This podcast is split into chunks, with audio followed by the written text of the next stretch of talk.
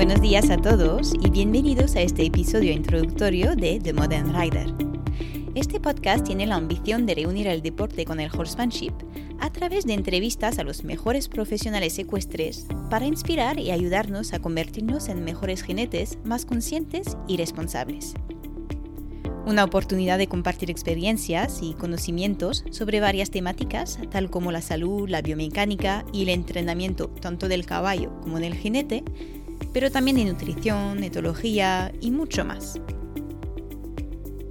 En este episodio un poco especial, que no será una entrevista, quería explicaros lo que hay detrás de este proyecto, su filosofía y los valores compartidos. Me llamo Lucy, soy la creadora de The Modern Rider y más que nada una apasionada de los caballos desde siempre, como imagino muchos de vosotros. Tuve un recorrido ecuestre que podemos definir como tradicional. Empecé a montar de joven en un pony club en Francia, mi país de nacimiento. Probé varias disciplinas, me especialicé en salto, pasé mis galope, el 1, 2, 3 y así hasta el 6. Durante estos años tuve también la gran oportunidad de disfrutar durante 10 años de un super pony que me cedieron, con cual aprendí muchísimo y que me ayudó a crecer como persona. En fin, un recorrido bastante común para cualquier amazona aficionada. Mi vida estaba, y sigue siendo, guiada por los caballos. Imagino que sabéis de lo que hablo. Los que no lo viven les cuesta entender de lo que se trata. La pasión por los caballos es difícil de explicar con palabras en realidad. Se vive. Hablamos caballos, soñamos caballos, somos estos pesados del grupo de amigos que se tienen que parar cada vez que se cruzan con un caballo de paseo por ahí. En fin, es gran parte de nuestra vida. Pues estaba tan motivada con el mundo de la equitación que era claro que lo que quería hacer era trabajar con ellos. Pero mi familia no lo veía así y me aconsejó apuntar por otra carrera más segura, vamos a decir. Pero soy de las cabezonas y no iba a bajar los brazos tan rápido. Así que después de varios años en el mundo empresarial, decidí trabajar como freelance y aprovechar de la libertad que me dejaba esta nueva etapa profesional para retomar mi vocación cuando llegué a España en el año 2015. Estuve en distintas yeguadas de caballos españoles pasé el técnico deportivo de equitación, descubrí la doma de potros y empecé a interesarme por la doma clásica.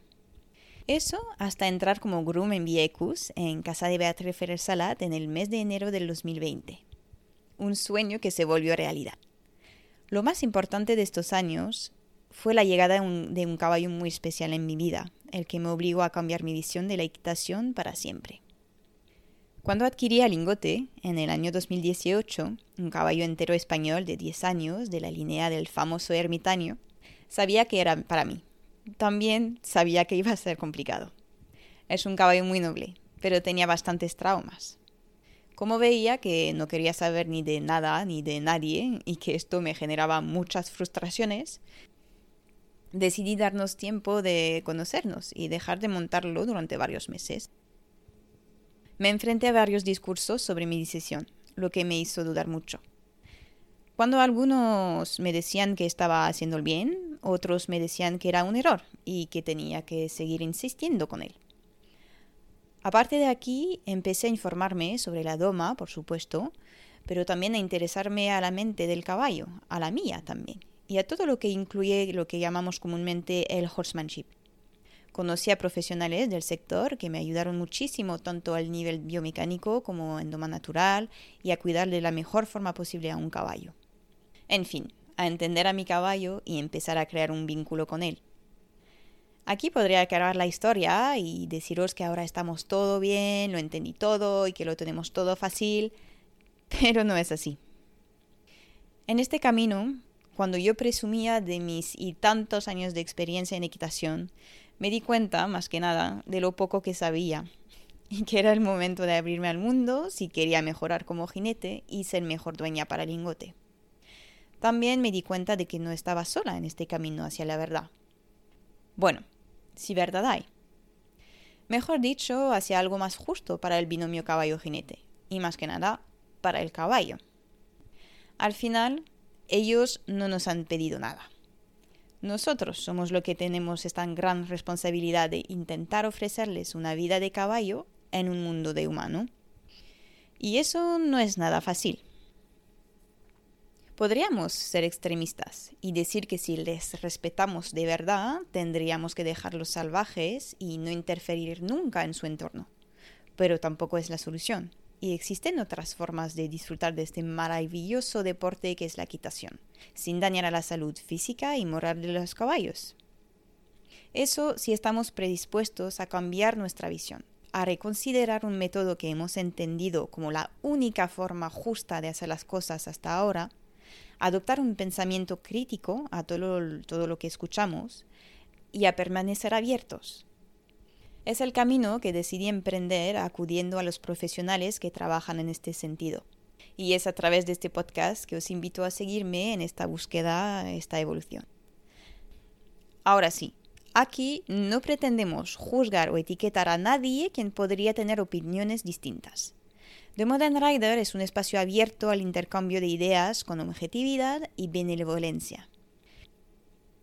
El objetivo no es intentar convencer a nadie, sino de informar y ayudarnos, cada uno de nosotros, a evolucionar y transmitir los valores esenciales de nuestro deporte, que son el respeto, la humildad y la responsabilidad.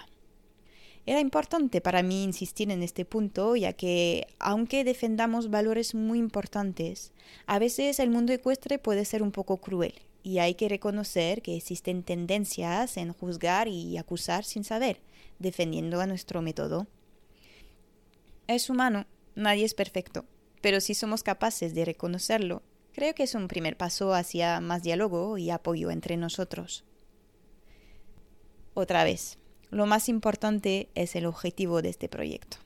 Es decir, que cada uno pueda aprovechar de los consejos y la experiencia de especialistas en su dominio profesional que hablan de sus recorridos y puntos de vista. Y si no es el caso, por lo menos que habrá el diálogo entre mundos que pueden parecer opuestos a primera vista. Así que os deseo que pasen un buen momento en compañía de nuestros invitados. Hasta pronto.